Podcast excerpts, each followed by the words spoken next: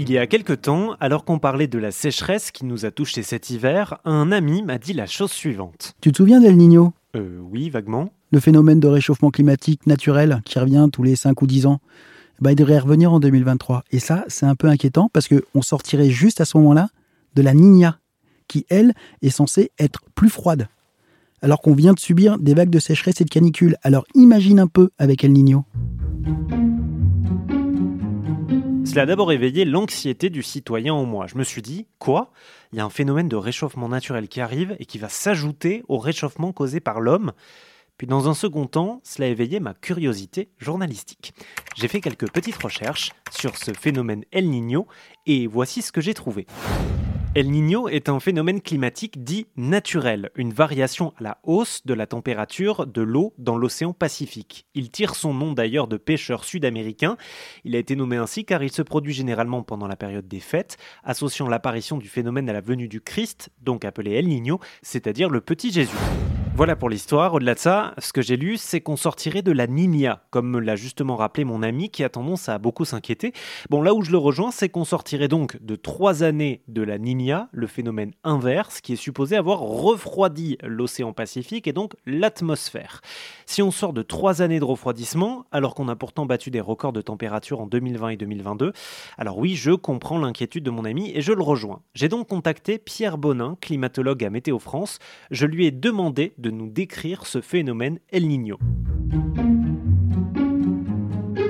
Ce qui se passe, c'est qu'en situation normale, on va dire, on a euh, au niveau de, du Pacifique équatorial, donc entre l'Australie euh, d'un côté et puis euh, le Pérou de l'autre, hein, pour situer un peu, bah, on a des températures de la de, de l'océan, des couches supérieures de l'océan, qui n'est pas qui n'est pas constante. Les eaux sont en général plus chaudes côté Australie que côté Pérou. Voilà, ça c'est la condition normale. C'est lié au, au, vent, aux alizés, etc., qui ont tendance à pousser les eaux de surface qui sont plus chaudes vers le, le vers l'Australie.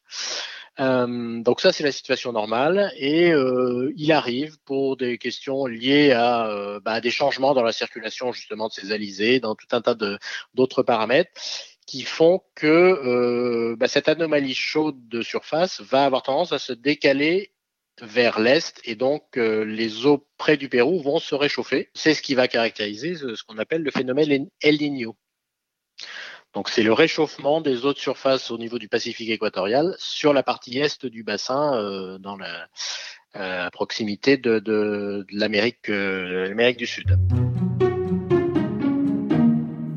Mais en quoi un réchauffement visiblement naturel d'une partie de l'eau dans l'océan Pacifique peut entraîner une hausse des températures de l'atmosphère? L'atmosphère qui euh, qui surplombe ces eaux euh, chaudes euh, bah, va avoir tendance à se réchauffer elle aussi, et donc l'air l'air chaud étant plus léger que l'air froid, l'air chaud monte dans l'atmosphère. Et en montant, bah, il va avoir tendance à se, refroidir et puis à s'étaler sur les couches en limite supérieure de l'atmosphère. Et il y a de l'air plus frais qui va prendre la place. Donc il y a une espèce de boucle qui va se mettre euh, en place. Et donc au niveau de ces, ces eaux euh, chaudes, il y a ce qu'on appelle des ascendances, donc de l'air chaud qui, qui, monte. Et en montant, ça va créer des nuages et des précipitations. Donc au niveau de ces euh, anomalies chaudes de température, on a plutôt des conditions euh, plutôt euh, humide de précipitation quoi, sur ces, ces parties-là de, de, de, de, la zone équatoriale. Et à l'inverse, à l'autre bout du, du, de, cette boucle, là où on aura les eaux les plus froides en surface, on va avoir plutôt de l'air, euh, bah, l'air va redescendre vers le, vers le sol, vers la surface de la mer. Et, et c'est ce qu'on appelle des subsidences, donc des descentes d'air sec et donc avec des conditions plus sèches euh, dans ces dans ces régions-là. Et comme ces zones de cette zone d'eau euh, d'anomalie chaude de, température de, surface se déplacent en fonction de ces phénomènes Niño et Niña, et ben les, les, les, zones de précipitation et les zones de, de, sécheresse ou de, temps plus sec ben vont se décaler eux aussi en fonction de, de ces anomalies. Quoi. Ce déplacement d'anomalies de température de surface implique des changements de temps déjà dans les régions qui sont près de, l'équateur pacifique, donc sur euh, bah, l'Australie, euh, l'Indonésie, toute ce, cette zone-là, d'un côté, sur l'Amérique du Sud euh, aussi. Et en plus, ce qu'on a aussi démontré et ce qu'on a mis en évidence, c'est que ces anomalies qui sont au niveau atmosphérique vont euh, se propager plus ou moins. Alors ça dépend de l'intensité du phénomène, évidemment. Hein, toutes ces, toutes ces, tous ces écarts-là vont être fonction de l'intensité du phénomène El Niño, mais euh, ça va pouvoir se propager vers le nord et le sud du bassin pacifique, donc vers l'Amérique du Nord, vers l'Alaska, etc., et puis vers le, le aussi l'Amérique, le, l'hémisphère sud aussi. Donc, euh, donc les répercussions, elles ne sont pas que au niveau équatorial. Quoi. Mmh. Alors, pour qu'on soit bien d'accord, euh, euh, Pierre Bonin, on, a une différence entre ce changement climatique, on va dire euh, naturel, et le changement climatique qui est lié à l'homme, hein, qui est prouvé par, A plus B, voilà, depuis, depuis des années. Ouais, ces phénomènes Niño-Niña, c'est vraiment des phénomènes naturels qui se produisent. Alors, je vous disais, la périodicité, elle est entre 2 et 7 ans, donc c'est vrai que c'est pas, c'est pas tout à fait régulier. Là, le dernier phénomène El Niño, c'était 2015. Donc, vous voyez, on mm. est, ça remonte un petit peu maintenant.